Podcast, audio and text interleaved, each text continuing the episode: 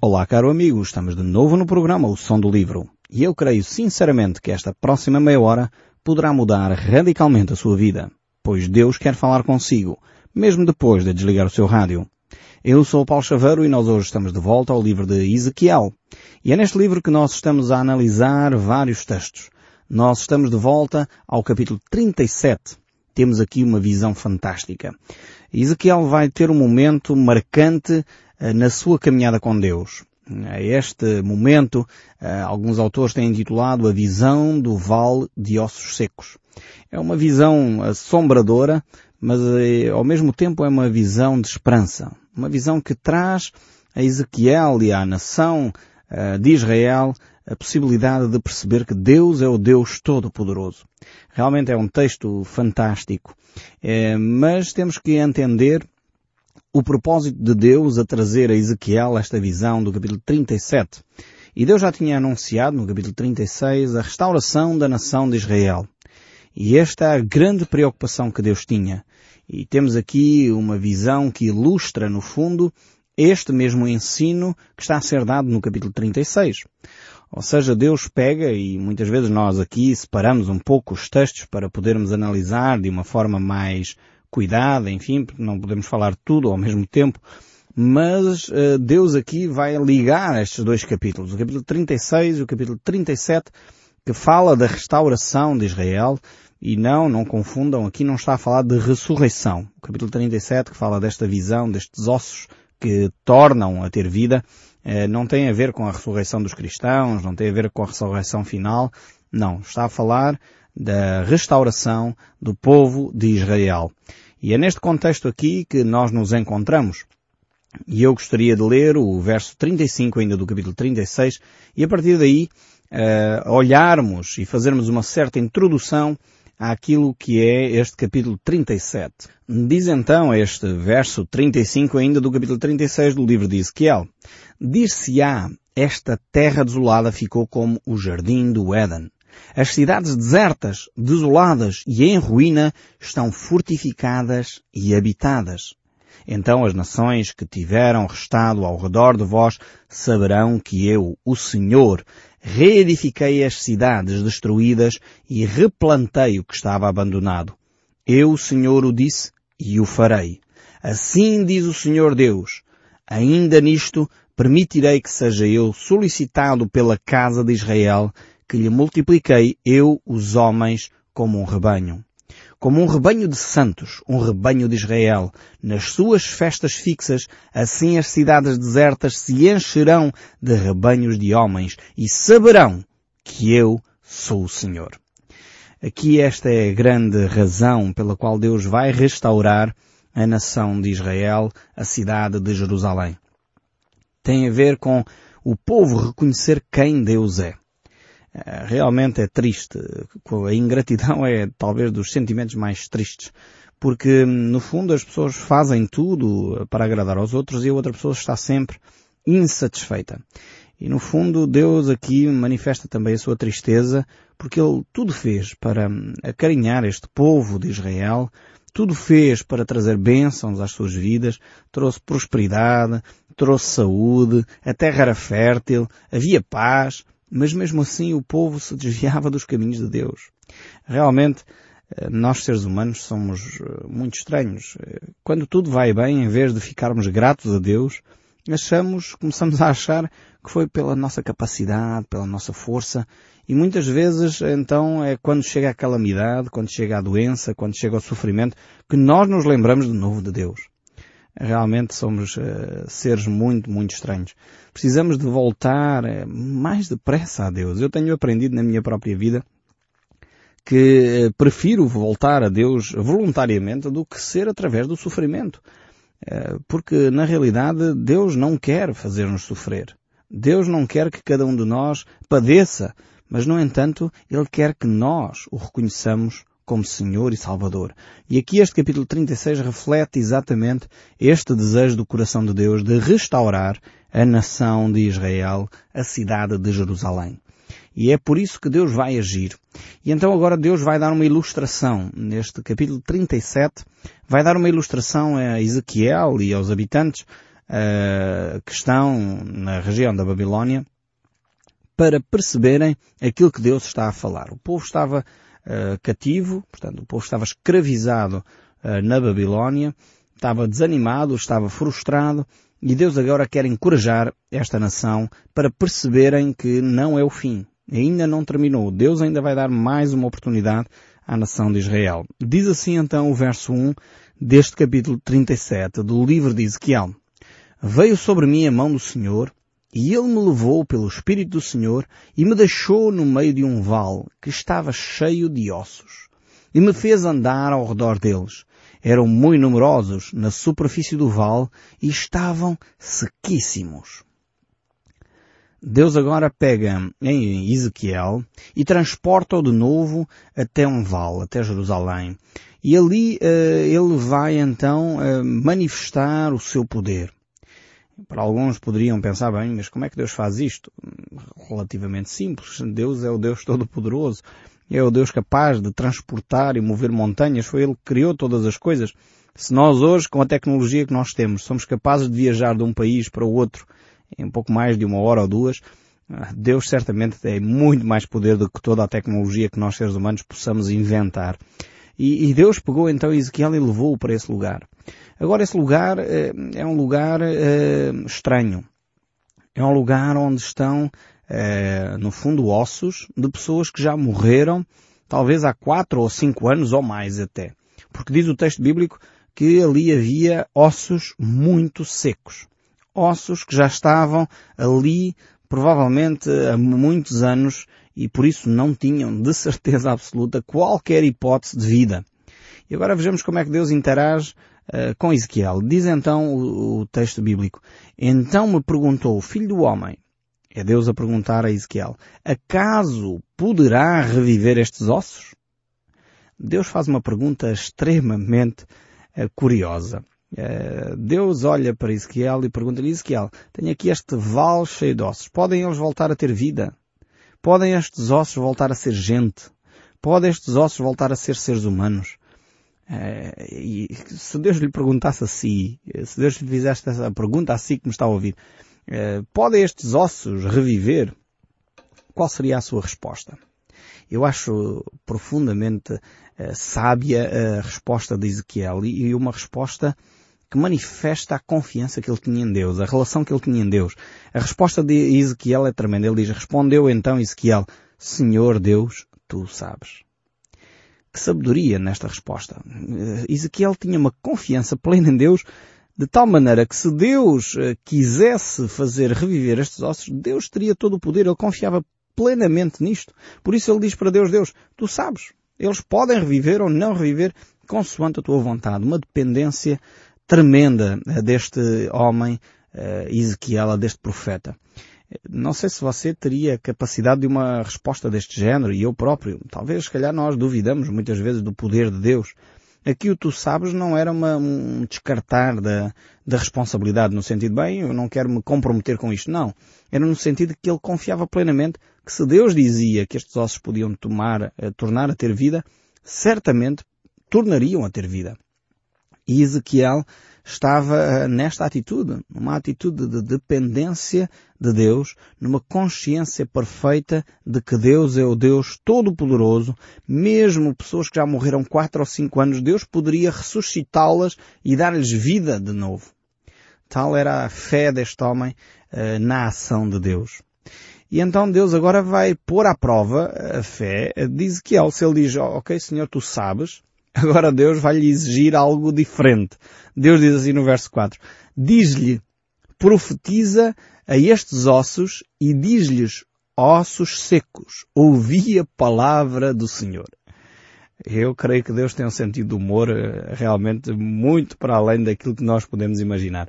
Alguns pensam que Deus é assim um ser cinzento, um ser, enfim, sem graça. Isto é porque estamos desatentos à natureza. Se nós olharmos a natureza à nossa volta, vamos certamente nos aperceber que Deus é um Deus bem alegre, colorido, um Deus dinâmico, um Deus entusiasmante e, que nos entusiasma, Porquê? É só ver a natureza, a variedade de flores, a variedade de pássaros, alguns deles extremamente engraçados e cômicos. Eh, realmente há coisas na natureza espantosas que Deus criou. E isto reflete o caráter de Deus. E agora Deus faz aqui uma afirmação e desafia Ezequiel a pôr à prova a sua fé como profeta. A grande função de Ezequiel era profetizar, era declarar a palavra de Deus às pessoas. E agora Deus diz, Ezequiel, profetiza a esses ossos secos. Ah, realmente eh, seria um desafio tremendo. Era como que, enfim, falar ao ar, falar a nada, porque afinal de contas eh, eram ossos secos de pessoas que já morreram há tanto tempo. O que é que ele poderia acrescentar à vida daquelas pessoas que estavam ali que já tinham morrido? Então era necessário talvez aqui nós fazermos uma pequena pausa e retirar aqui algumas lições para nós. Em primeiro, é, é que isto não é um método Uh, para ser repetido, no sentido que agora vamos todos para os cemitérios começar a fazer profecias aos ossos que estão lá secos. É preciso lembrar que isto foi um dado específico que Deus fez uh, com Ezequiel e não está a pedir a todos nós que agora comecemos um ministério, desenvolvamos uma tarefa nesta área. Esta é uma lição importante que nós temos que tirar. Depois, uma outra lição importante que nós deveríamos retirar para nós é que realmente Ezequiel tinha uma relação com Deus de tal forma, tão profunda, tão intensa, que ele dependia claramente da vontade de Deus. Ele estava plenamente disponível para Deus o conduzir numa direção ou noutra. E a pergunta para si é clara. Está você disposto a ser conduzido por Deus para caminhos que talvez você nem imaginou, para situações que você nunca pensou, talvez colocado numa situação aparentemente ridícula? Como esta, Ezequiel é desafiado a pregar, a anunciar, a profetizar, a declarar a palavra de Deus num vale sem ninguém. Num vale com gente morta. E realmente Deus eh, tem tamanho poder que Ele transforma as situações mais impossíveis, mais improváveis, numa bênção tremenda. E este é o nosso Deus. É o Deus que opera no campo do impossível. Mas temos aqui uma terceira lição, que é temos que estar dependentes de Deus. Ou seja, não temos que fazer as coisas por nossa autorrecriação. E muitas vezes as pessoas a fazer declarações dizendo que foi Deus que declarou, quando na realidade não tem nada a ver com Deus. E nós já vimos aqui no livro de Ezequiel e também no livro de Jeremias que Deus até disse a estes profetas, manda calar esses outros que se dizem profetas de Deus, porque eles declaram e falam coisas que eu não mandei falar. Tenhamos muita atenção ao declararmos algum assunto, dizendo que foi Deus que nos pediu para fazer, que o façamos com a plena convicção que foi Deus mesmo. E não inventemos. Paremos de querer eh, espiritualizar as coisas e querer ser mais espirituais do que na realidade eh, Deus nos está a pedir para sermos. Eh, precisamos de ter esta, estas lições bem presentes na nossa mente. Então, vejamos qual foi a atitude de Ezequiel. Deus mandou-o profetizar e agora eh, vamos verificar se realmente Ezequiel é um homem de fé ou não. Porque ele começou por dizer, Senhor, tu sabes. Talvez em alguns momentos da nossa vida nós fazemos esta oração. Senhor, tu sabes se, se me vais curar ou não vais curar. Senhor, tu sabes uh, se este milagre vai acontecer ou não na minha vida. Senhor, tu sabes se esta situação, este problema se vai ou não resolver. Senhor, tu sabes. Mas depois quando Deus nos diz, então avança. Tens que dar esse passo de fé. Tens que agir nesta área. Tens que tomar esta decisão. E aí nós recuamos. Porque afinal o nosso tu sabes, Senhor, era quase uma atitude de nos descartarmos das nossas responsabilidades. E então, Deus quer nos comprometer, Deus quer nos envolver neste processo uh, de trazer a sua palavra para a vida prática do dia a dia. E por isso ele envolve Ezequiel neste processo. Deus poderia ter declarado uma palavra qualquer e aqueles ossos passavam a ter vida, por exemplo. Deus levou Ezequiel até lá e dizia, ok, Ezequiel, tu achas que estes ossos podem ter vida? E Ezequiel disse, bem, Senhor, tu sabes. E Deus dizia, passem a viver, uma coisa assim do género. E aqueles ossos, enfim, começavam a, a voltar a ter vida. Mas Deus decidiu envolver Ezequiel neste processo interessantíssimo. Por que é que Deus terá feito isto? Eu creio que é, em primeiro lugar, por amor. Por amor a Ezequiel e por amor a nós, Deus decide envolver-nos uh, com Ele no processo de levar o amor de Deus às outras pessoas. Por isso é que Deus o escolheu a si que me está a ouvir, me escolheu a mim, para levar o Evangelho de Jesus Cristo àqueles que não têm a oportunidade de conhecer o Evangelho. É por isso que Deus nos escolheu a nós para levarmos o amor, um copo de água a quem tem sede, alimento a quem tem fome, roupa a quem está nu, visitar aqueles que estão presos e cativos. Deus nos desafia a nós a nos envolvermos naquilo que é a sua ação. Os grandes milagres que Deus opera, Ele opera normalmente no coração de cada um de nós. Esses são os verdadeiros milagres, creio eu. Muitas vezes nós preferimos ver milagres como estes relatados aqui no capítulo 37. Coisas extraordinárias. Pessoas que já morreram há 4, 5 anos ressuscitarem. Isto seria um fenómeno incrível. Mas o maior milagre que Deus opera nem é isto. Isto é relativamente simples para Deus. O que Deus opera, e é um milagre profundo, é quando Deus transforma o nosso caráter. É quando Deus muda o nosso coração. É quando Deus transforma um marido que é arrogante, eh, violento, num marido calmo, tranquilo e amoroso. Quando Deus transforma o coração de uma mulher que está desesperada, que já não liga à família, que está em depressão, quando Deus transforma este coração numa mulher carinhosa, atenciosa para com os seus, alguém que se preocupa com a família, alguém que cuida daqueles que são mais carenciados. Realmente este é um dos maiores milagres que Deus opera. Só que estes milagres nós passamos por eles diariamente e nem ligamos. Porque nós gostamos de ver coisas exuberantes, coisas assim fantásticas. Essas coisas ocorrem assim de vez em quando. Por isso são milagres, senão seriam comuns. Uh, estes milagres que eu estou a falar são de facto os milagres do dia a dia. Os milagres que muitas vezes nós não valorizamos, mas que Deus valoriza. Deus quer transformar o nosso coração. É por isso que Deus valorizou de tal maneira aquilo que aconteceu com Davi, o maior homem eh, realmente de Israel, Davi, e Deus chamou aquele homem um homem segundo o coração de Deus. Veja bem o que é que Deus valorizou. Não foi os feitos. Não foi o facto de ele conquistar muitas terras, uh, ter um império enorme. Não, foi o coração dele. Um homem segundo o coração de Deus. Fantástico. Mas vamos voltar aqui à nossa profecia. Aqui o verso 5, Deus então envolve Ezequiel neste, neste momento e diz, assim diz o Senhor Deus a estes ossos. Eis que farei entrar espírito em vós e vivereis. Porei tendões sobre vós, farei crescer carne sobre vós e vos estenderei pele e porei em vós o espírito e vivereis e sabereis que eu sou o Senhor. É, Ezequiel não está a falar uh, por autoridade própria, aliás, ele nunca o fez.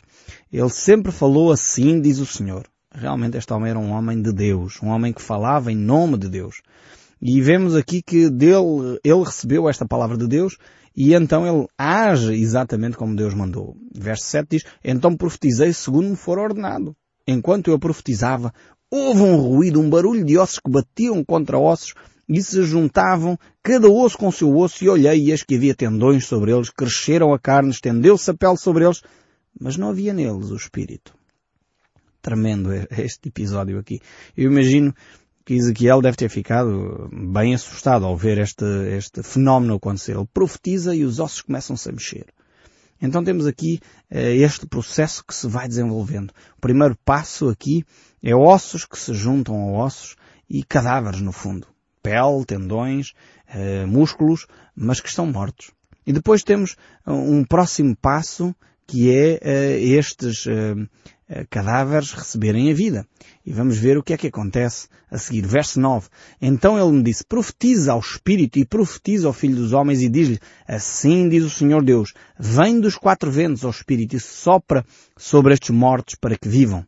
Profetizei como ele me ordenar e o Espírito entrou neles e viveram e se puseram em pé um exército sobremodo numeroso. Realmente temos aqui um fenómeno tremendo este aqui descrito. Temos então um processo. Vemos aqui um processo que poderíamos talvez até assemelhar àquilo que aconteceu no livro do Gênesis, à criação.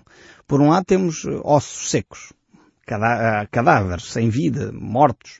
Eh, depois, aliás, temos os corpos, mas sem vida, segundo passo. Primeiro, ossos secos, qualquer, não há qualquer hipótese de, de vida. A seguir já temos cadáveres, mas ainda sem vida. E um terceiro espaço aqui que nós vemos é, é estes cadáveres passam a viver. pelo sopro de Deus, pelo Espírito de Deus lhes dá.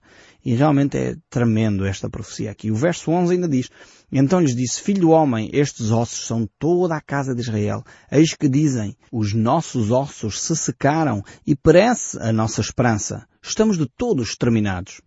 Esta era a atitude do povo diante da, do, do, cativeiro, diante daquilo que estava a ocorrer. Mas Deus diz mais, verso 12, Portanto profetiza e diz-lhe, assim diz o Senhor Deus, Eis que abrirei as vossas sepulturas e farei sair dela o meu povo e vos trarei à terra de Israel. Esta é a profecia que Deus deixa para com a casa de Israel.